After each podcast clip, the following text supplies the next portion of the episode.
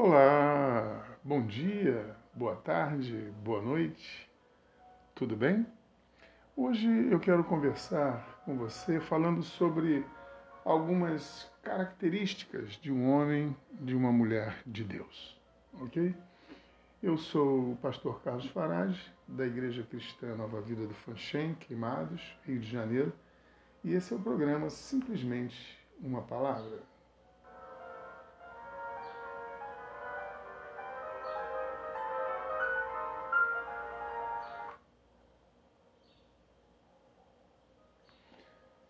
Homens de Deus são, primeiramente, homens de fé, tementes a Deus. Como está escrito em Provérbios 9, 10, o temor do Senhor é o princípio da sabedoria. Homens de Deus são como Elias, são homens de oração, como está escrito em Tiago, capítulo 5, versículo 17. Elias era homem semelhante a nós, orou, e por três anos e seis meses não choveu na terra.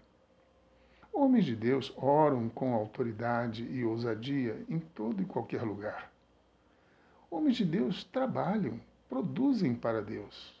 Não olham para as circunstâncias, para os desafios. São como Noé, que construiu a arca. Lançam-se aos maiores desafios, crendo que Deus é com eles.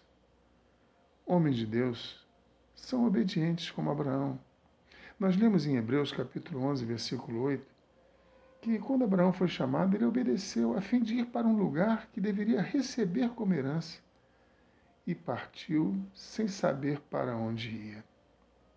Homens de Deus têm a fé de Abraão. Vivem separados do mundo, como Moisés viveu. Pois nós lemos em Hebreus 11, 25 que Moisés preferiu ser maltratado com o povo de Deus do que usufruir dos prazeres do pecado. Homens de Deus fazem escolhas que agradam a Deus. Homens de Deus são vitoriosos. Nós lemos em Hebreus 11, de 32 em diante, que haveria muito para falar de Gideão, de Baraque, de Sansão, de Jefité, de Davi, de Samuel, dos profetas.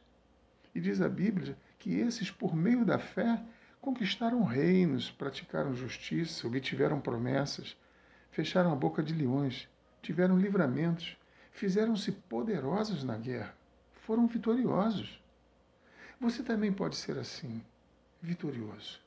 Seja um homem, uma mulher temente a Deus, obediente à palavra do Senhor, que ora e que não vê dificuldades para trabalhar para o Senhor.